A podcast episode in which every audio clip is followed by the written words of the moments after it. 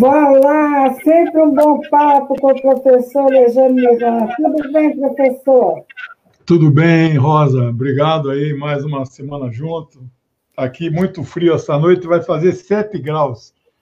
Eu Nossa. nunca vi tanto, tanto frio assim, viu? Bom, eu que já estou acostumada, que deu um solzinho, mas desde ontem está um pouco frio de novo. Aqui é muito estável, a gente praticamente não vê o, não vê o sol. Mas tudo bem. O que é isso? É, eu, é você? Eu, não ouvi a pergunta. O que, que é essa música? Eu acho que é sua. É minha música? Eu vou, eu vou colocar o vídeo. Thank you.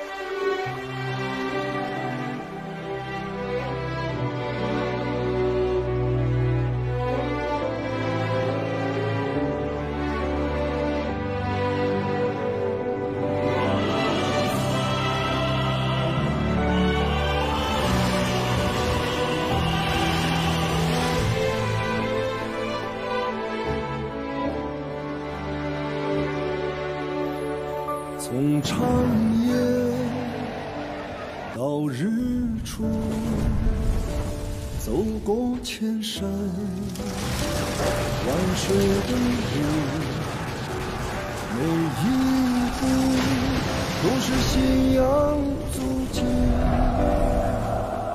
烙印下新中国版图，从贫弱到富强，走出复兴伟业征途。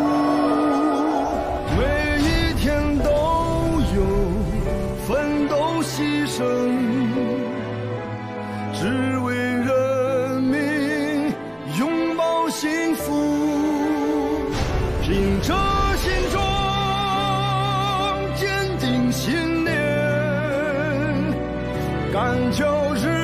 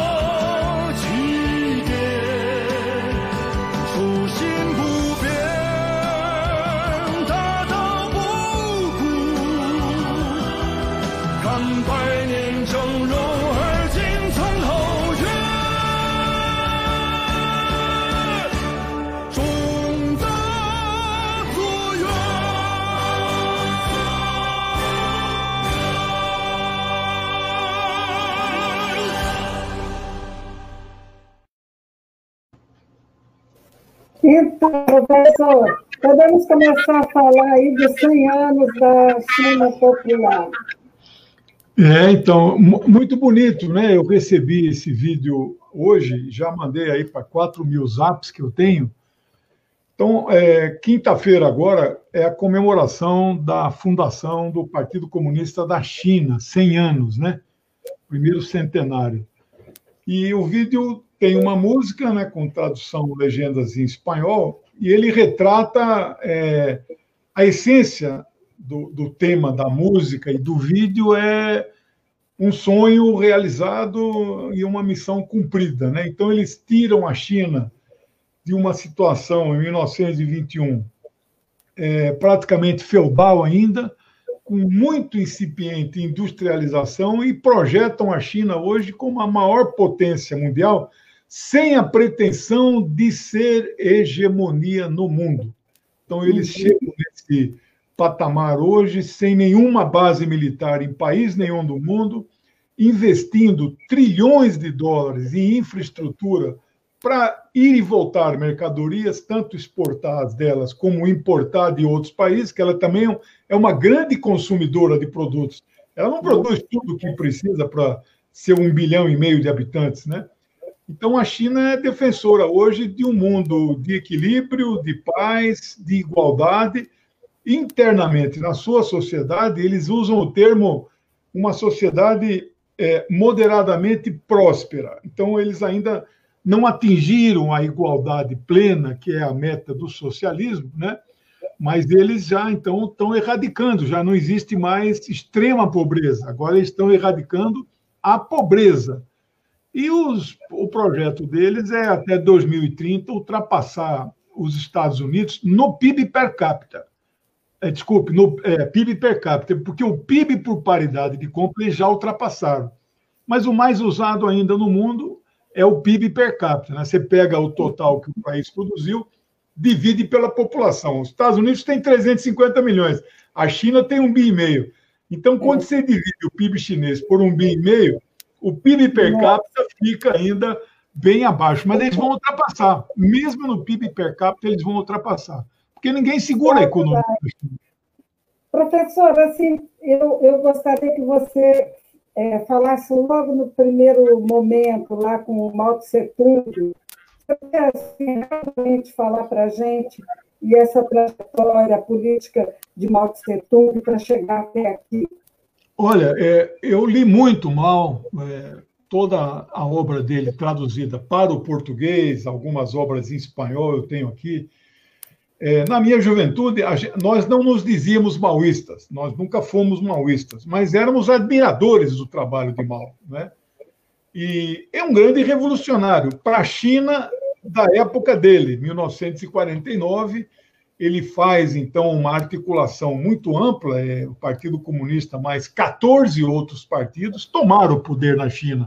Não foi o PC chinês sozinho, né?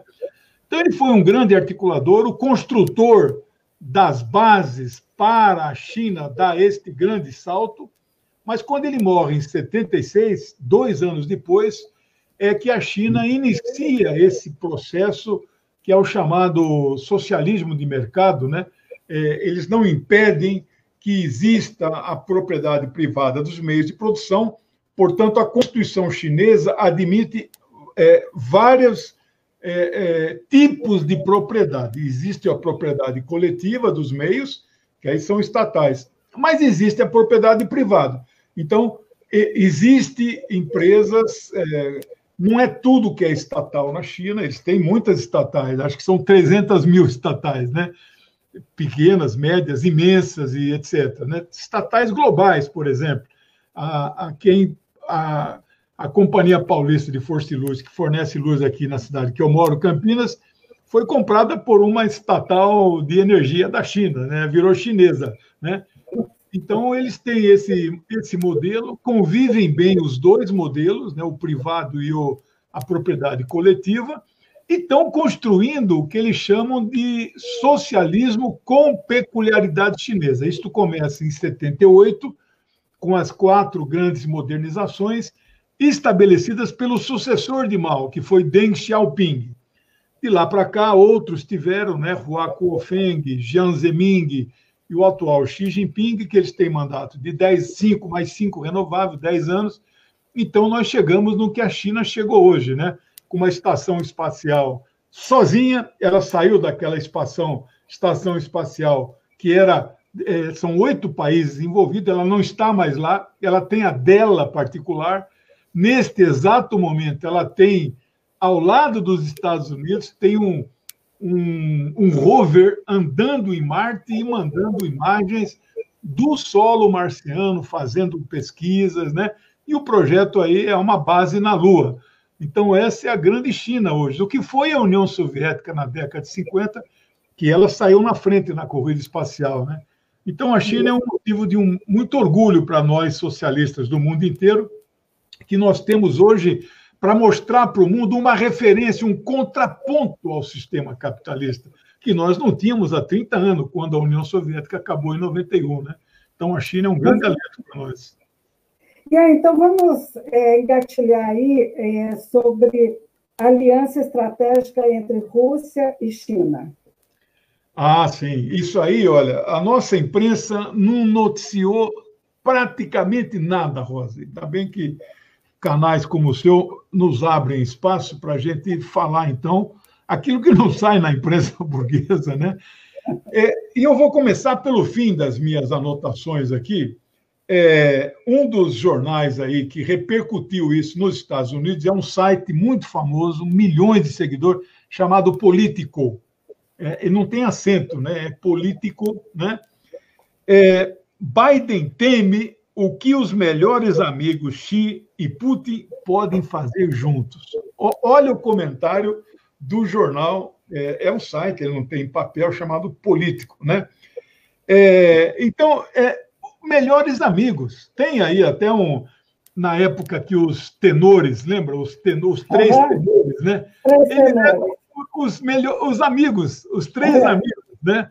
Então, ele, ele usa esse termo, entre aspas, Biden teme o que os melhores amigos, eles são dois grandes amigos hoje, Xi Jinping e Vladimir Putin, podem fazer juntos. E eu vou resumir para você o que é que eu anotei de tudo que eu li e assisti sobre a importância desse encontro realizado ontem. Na verdade, esse encontro Ontem foi dia 21, né? hoje é 22 é, de junho. Esse encontro celebra 21 de junho de 2001. Há 20 anos, eles assinaram, já era, é, já era Putin, Putin é, assume o comando da, da Rússia em 99, né? em 2001 já era ele, mas não era o Xi ainda. Né? Xi vem em 2012, 11 anos depois ele assina, eles assinam um acordo chamado Acordos de Boa Vizinhança. E ontem, não só comemoraram o acordo de 20 anos, como prorrogaram os seus, a, as suas cláusulas, os seus termos por mais cinco anos. E o resumo da, do que é, bom, ele não é dirigido contra nenhum outro país. Portanto, não é um acordo entre duas potências para atacar uma terceira, não é?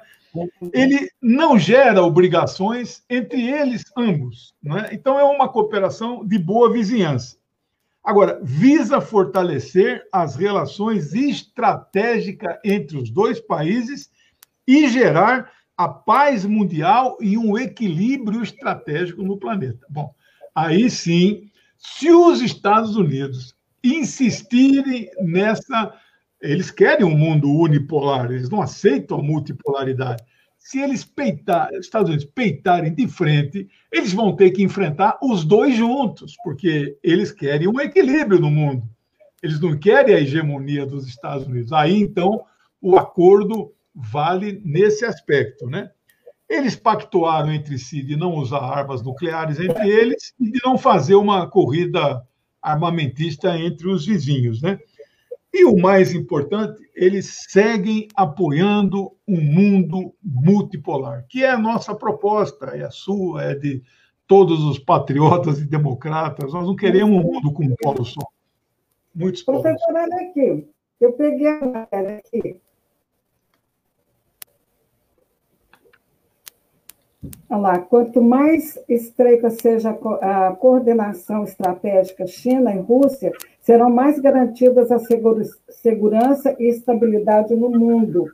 É, eu não sei de quem é essa frase, mas isso aí diz tudo, viu, Rosa? Não sei onde você achou isso aí. Isso é... Eu não estou vendo o autor disso. Português, é. CRI. Eu vou, eu vou localizar aqui é, mas bem interessante. Saiu Muito. ontem essa, essa matéria. É um, é um site é, chinês. Dá uma olhada aqui. Mas pode ir comentando. Eu achei que, que foi assim, extraordinário essa, essa, conclusão. essa matéria. É, essa conclusão. Quer ver? Aí, então, eu vou procurar aqui, enquanto isso você vai comentando. Isso. Depois você me manda esse link no WhatsApp que eu vou quero mandar. ler a matéria inteira, tá bom? Vou mandar, vou mandar sim. Então, eu acho que é o grande momento né, do mundo, apesar de tudo, né, professor, que a gente está passando. Porque, diante de tanta é, pandemia, é, guerra, e, enfim. E eu até queria é, que você nos, nos atualizasse sobre o novo governo de Israel, antes da gente passar para outro assunto. É sobre a situação lá em Israel? É. Sim. É, então, Israel está se mexendo, né? é um governo que nós já comentamos a sua composição. Ele é um governo que não é um governo só de uma frente ampla, ele é um governo de um tipo que nós chamamos em sociologia e política um governo de união nacional. Governo de união nacional é quando participa do governo as forças mais díspares que você possa imaginar. Então, é um governo que tem partidos de extrema direita até um partido que não é de extrema esquerda, mas é de esquerda, o Meretz, que nunca antes tinha participado do governo. E também um partido palestino, que lá para aquele cenário lá também é considerado um partido de esquerda, né? Então, é um governo de união nacional. Mas qual é o objetivo desse governo? Era encerrar a era Netanyahu. Então, nesse aspecto, nós também já falamos, e é a minha conclusão, escrevi já artigos sobre isso, foi positivo encerrar. Agora, é um governo cheio de problemas, é um governo cheio de contradições. Não é? é um governo que, por acordo, o líder da coalizão não ficou primeiro-ministro. Então, quem está primeiro-ministro, que não é o líder da coalizão, só tem sete deputados em 62, né? O líder da coalizão que inicia o mandato é um cara muito ruim politicamente. Aliás, bom mesmo em Israel para os palestinos não tem não ainda não apareceu nenhum até hoje, né? Mas a gente tem que trabalhar com o que existe. E o que existe é este governo cheio de contradições. Então, no momento em que esse exato momento, o presidente de Israel, que não manda nada, é uma figura decorativa, é, é, Reuven Rivlin, que está terminando o mandato, ele será substituído por um que já foi eleito pelo. Porque lá a eleição é indireta, já foi eleito pelo parlamento por uma votação muito expressiva, 87 a 33. E é pela primeira vez em muito tempo, ele é do Partido Trabalhista Israelense, o nome dele é Isaac é, Herzog. Né? Então, esse não tomou posse ainda. Mas o que está encerrando o mandato está neste momento, se é que já não chegou nos Estados Unidos, ou já deve ter chegado, vai encontrar com o Biden. E ele é do mesmo nível hierárquico do Biden, né? Porque se fosse o ministro das Relações Exteriores de Israel, ele não encontra com o Biden, ele encontra com o secretário de Estado. É assim que funciona na diplomacia. Este Reuben Rivlin está, já deve estar lá, deve estar encontrando com o Biden e fazendo a sua pressão com que objetivo? Para os Estados Unidos não voltarem para o acordo nuclear com o Irã, especialmente agora decorrente da eleição desse que a imprensa chama de ultraconservador, mas na verdade ele é um ultra anti-imperialista, né? Por isso que a turma não gosta dele. Então faz parte do jogo político, eu acho que é inevitável a volta dos Estados Unidos ao acordo nuclear iraniano. Nossa, Realmente, né, professor, essa, esse xadrez é sempre os Estados Unidos é, mexendo as peças, colocando é, em situação é, de que as pessoas têm que refletir a respeito, mas esse acordo China e Rússia, eu acho que vai mudar esse xadrez, com certeza. Professor, então, eu, eu só queria fazer uma observação. Você vê que as minhas análises eu tenho um lado na análise. Eu, eu não sou um, um, analista neutro. Eu tenho um lado. Então, a minha análise tem o componente geopolítico estratégico que envolve atores e classes sociais em jogo no mundo. Então, por isso que a forma como eu analiso a política internacional é diferente da maioria dos analistas aí dessas grandes redes. Ele tem outro enfoque, né? Só para registrar isso aí. Não, muito bom isso, muito bom. Então, professor, a gente tem uma questão aí que é a CPI, todo ah. essa, esse embrólio, e eu queria que você fizesse uma a gente nesse contexto nacional agora. Bom, é, eu tenho dito que isso já desde janeiro, escrevi artigo até, que estavam aumentando as condições é, subjetivas, que são as políticas né, de consciência, as condições para o afastamento desse cara que já ninguém aguenta mais, já não aguentava em janeiro, agora as coisas pioraram. Então, isso é um processo de evolução. No entanto, depois que a CPI foi instalada, o processo de desgaste do que se apresenta como desse que se apresenta como nosso presidente, ele aumenta numa velocidade muito grande. É o que a gente chama em física a aceleração cresce, né? É, a aceleração mede a, é, a, a, a, quantidade do incremento de uma velocidade. Então, você está 20, 30, 60, 80, aí você está acelerando. Ele mede o incremento da velocidade. Então, está acelerando o processo de desgaste. Eu ainda não vou dizer que está selado o destino dele, mas o que aconteceu a partir da sexta-feira passada, é, que já vinha, de certa forma, durante a semana, esse tal de deputado Luiz Miranda, que morou nos Estados Unidos muitos anos, o apelido dele é Luiz Miranda Usa, é. que fazia propaganda de carros Maserati, carros para milionário, né? É um cara que não tem consciência nenhuma, um burguês, né? É, o irmão dele é diferente. O irmão dele é um cara mais concursado, é um funcionário de carreira de Estado, né? É, mais centrado e tal. Mas ele já vinha dando entrevistas para algumas. Parece que a primeira foi para a CNN, né? dois dias antes dele ir para a CPI. Mas o depoimento na CPI, depois de nove horas, né? ele admite que o presidente mencionou um nome e aí dá o um nome lá depois de nove horas de depoimento, que ele não lembrava o nome, etc. ele, ele, é, ele nomeia o líder do governo Bolsonaro na, na, no Congresso, né? É, que é o Ricardo Barros, que já foi ministro da Saúde no governo Temer, que montou uma máquina para ganhar dinheiro com remédios, camisinha preservativo feminino, tudo dinheiro desviado, né? e agora com vacinas, esse cara que é médico, ele monta um esquema, abre empresas na qual ele tem participação indireta, empresas que têm sede, inclusive, lá na cidade dele, que é Maringá, no Paraná. Então, um escândalo muito grande, né? e aí esse funcionário de carreira, que é irmão do deputado, mostra que havia uma forte pressão para a liberação da primeira parcela de em torno de 50 milhões de dólares, e são 250 milhões de reais.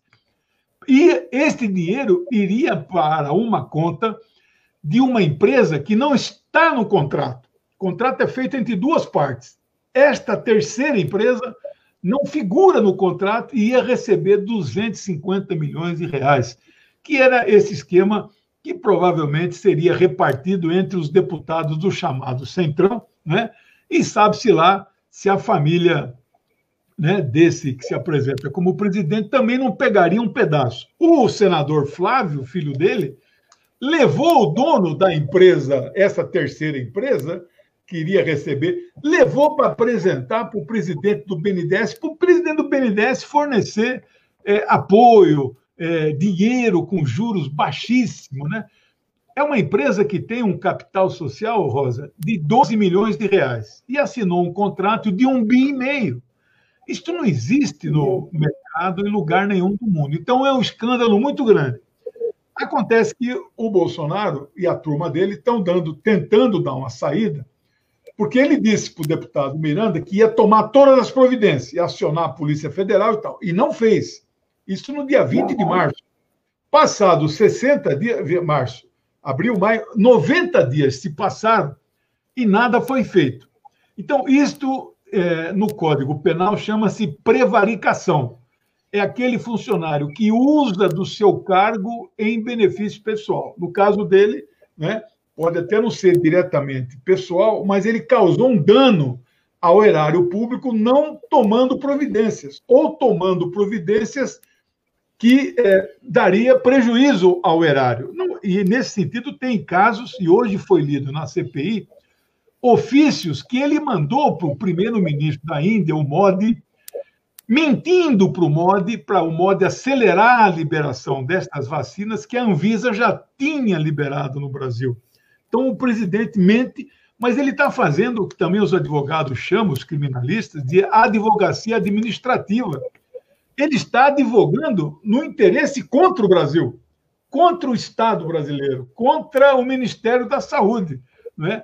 Através de uma mentira, para liberar uma vacina que nem a própria Índia está já comprovou final, ah, finalizado, e a coisa fica mais escandalosa que a medida provisória que os deputados aprovaram recebeu uma emenda de última hora de quem? Do Ricardo Barros, permitindo que se reconheça é, uma vacina que é homologada pela Anvisa indiana.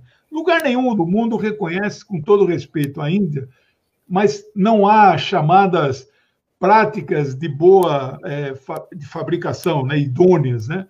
Então eles não conseguem obter isso na Índia. Então nenhuma Anvisa do mundo reconhece a Anvisa indiana, né?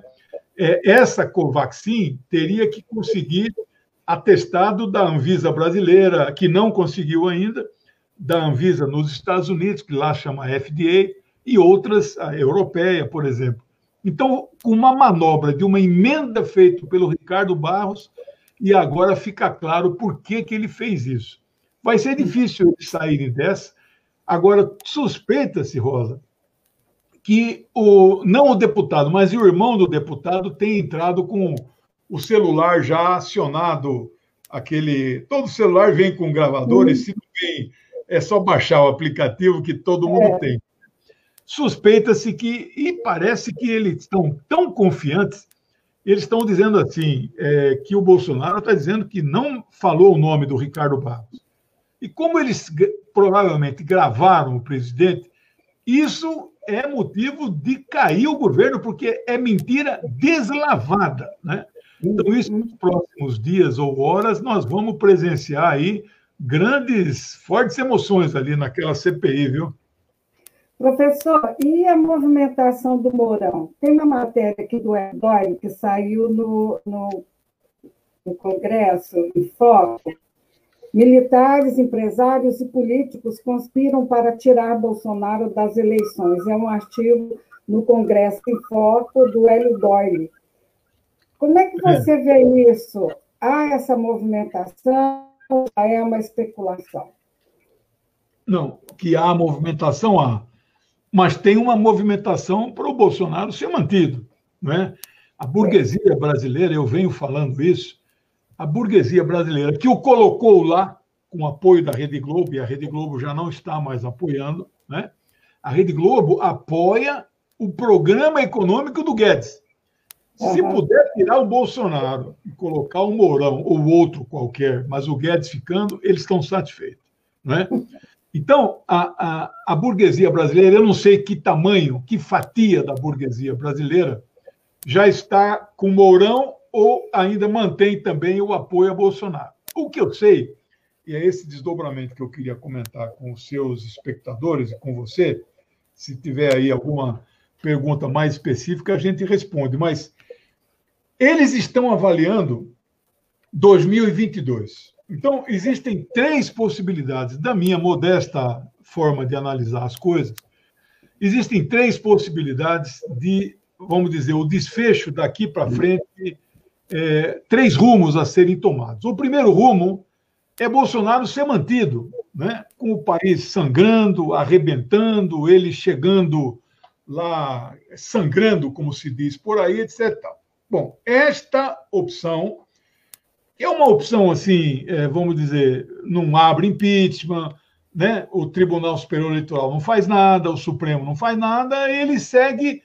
Mas essa opção tem um risco gra gravíssimo que ele chega tão enfraquecido que Lula vence disparado já no primeiro turno. É, inclusive, porque a tal, porque inclusive a, tal... a última, a última pesquisa, né, tem agora foi a última, tem um dia, que Lula já ganharia primeiro turno, ele já está com 49% de intenção de votos. Então, eu, penso assim, há toda a movimentação também, professor, das manifestações. Agora, no sábado, vamos ter mais uma, em função de desagrava tudo que está acontecendo, essa, essa, esse lance da compra das vacinas, é, da, da Covaxin, tudo isso, é, as pessoas estão indignadas. E eu acho que a tendência é que essas manifestações cresçam e muito. Não sei o que, que você pensa. Sim, é. Mas deixa eu só concluir assim essa, nós vamos chegar lá, né? O, a manifestação foi inclusive antecipada, né?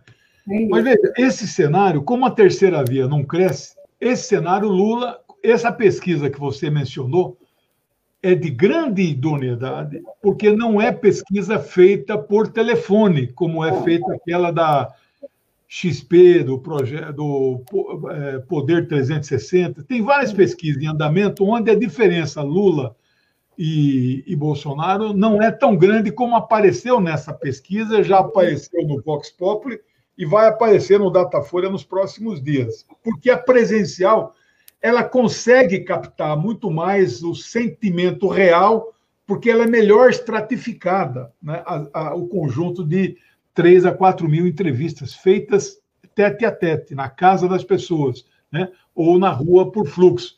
Se esse cenário, essa mesma pesquisa, foi feito pelo IPEC, é um órgão novo de pesquisa, mas que é o antigo IBOP.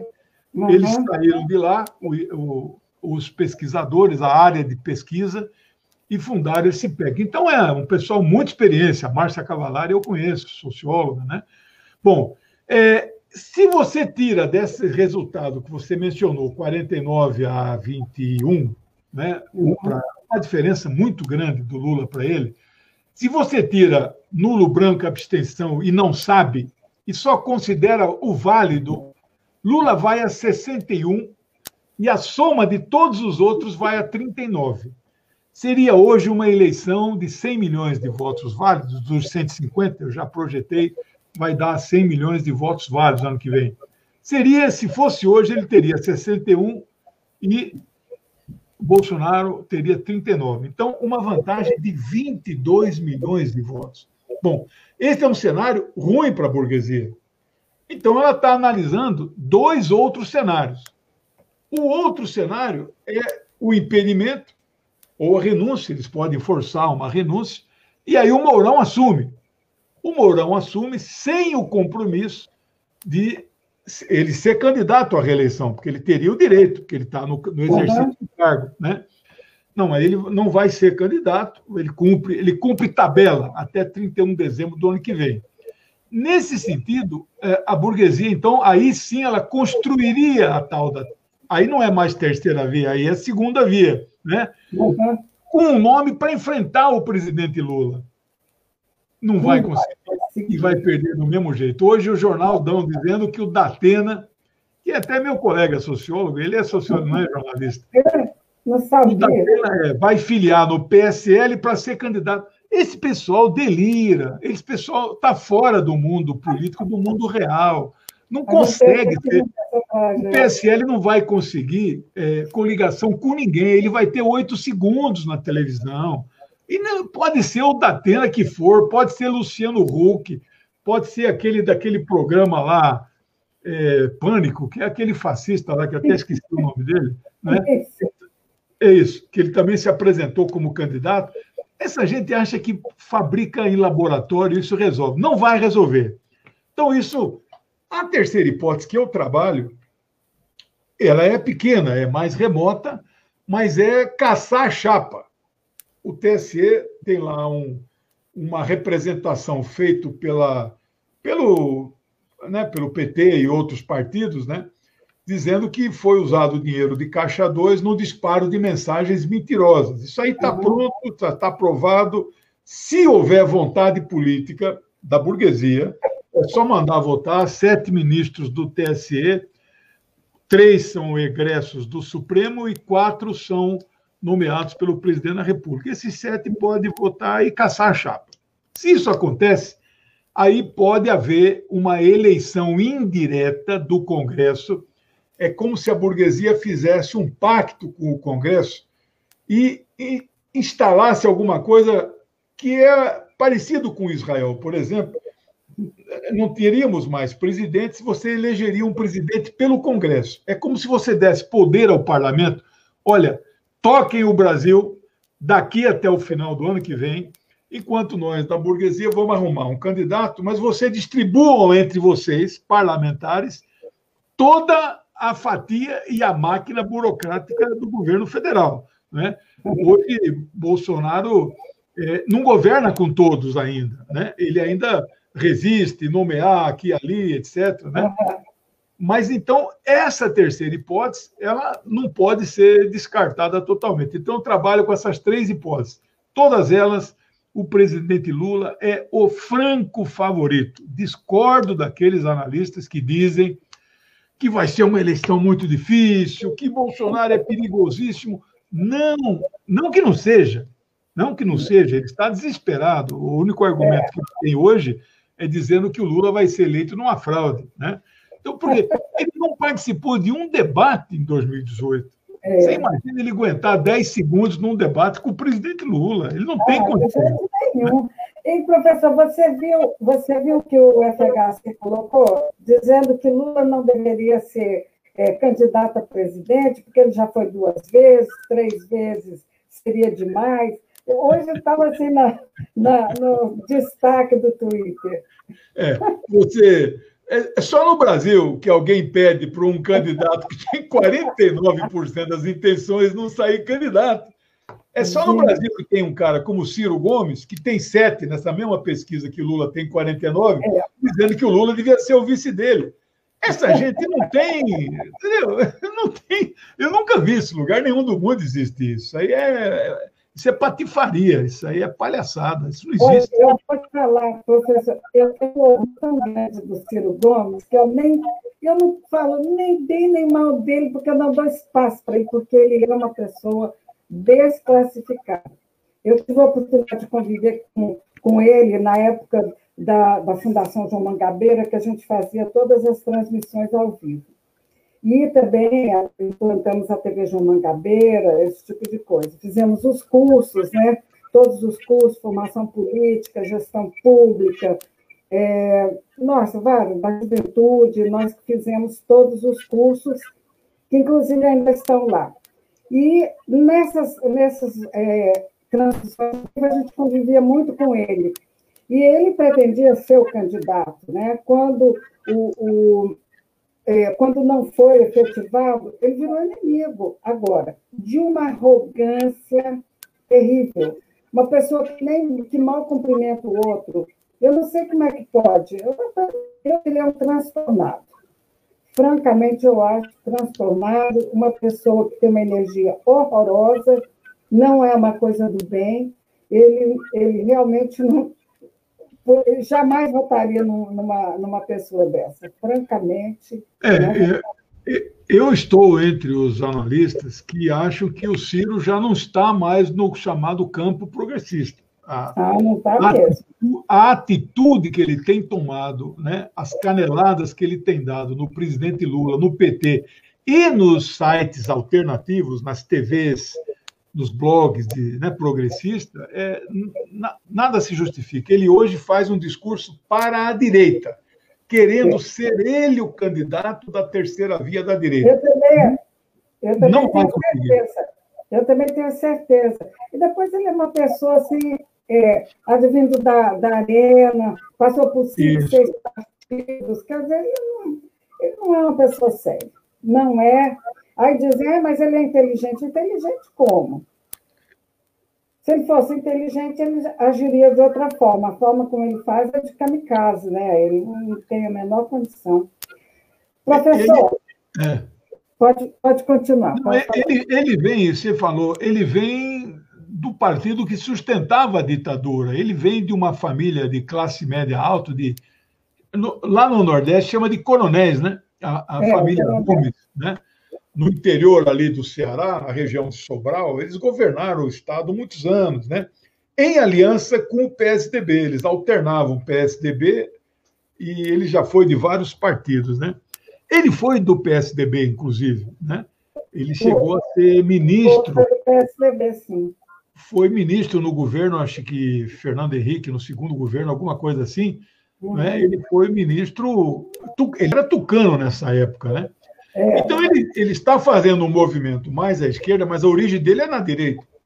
É. Só que eu acho que ele pode, inclusive, não ter a legenda do PDT, por, porque o PDT não tem vocação para o suicídio político. Os deputados federais do PDT querem ser reeleitos. E só pode ser reeleitos com algum presidente que atraia votos e não que afaste votos. Então, eu, eu não duvidaria se ele tivesse dificuldade em ter a legenda e tivesse que se abrigar em outro partido para conseguir a legenda. Eu acho que ele está com muita dificuldade. Vai ser o pior desempenho dele em todas as vezes que ele tentou ser candidato a presidente da República. Lamentável. Professor, a gente está finalizando, é sempre um grande, um gostoso papo com você. Essa, essa tua forma de, de transitar no nacional, internacional, com muito, muito bom. Quero te agradecer e até tá a próxima semana. Quer falar alguma coisa? Quer fazer alguma, alguma é, colocar finalmente? O que, é que você fica isso? Não, não é isso. É, a minha maratona é igual a sua. Você tem muitos programas, eu tenho sete, sete fixos e uns três eventuais essa semana. Então, eu vou ficar no ar aí umas, umas 15 horas, viu? Mas vai ser uma semana ah, quente, viu? E o assunto vai mudando de um dia para outro. Eu é. não consigo repetir uma mesma análise de um dia para outro, porque a conjuntura muda muito rapidamente. Mas é isso. Beijão para você. Tchau. Beijo. É. Obrigado. Tchau.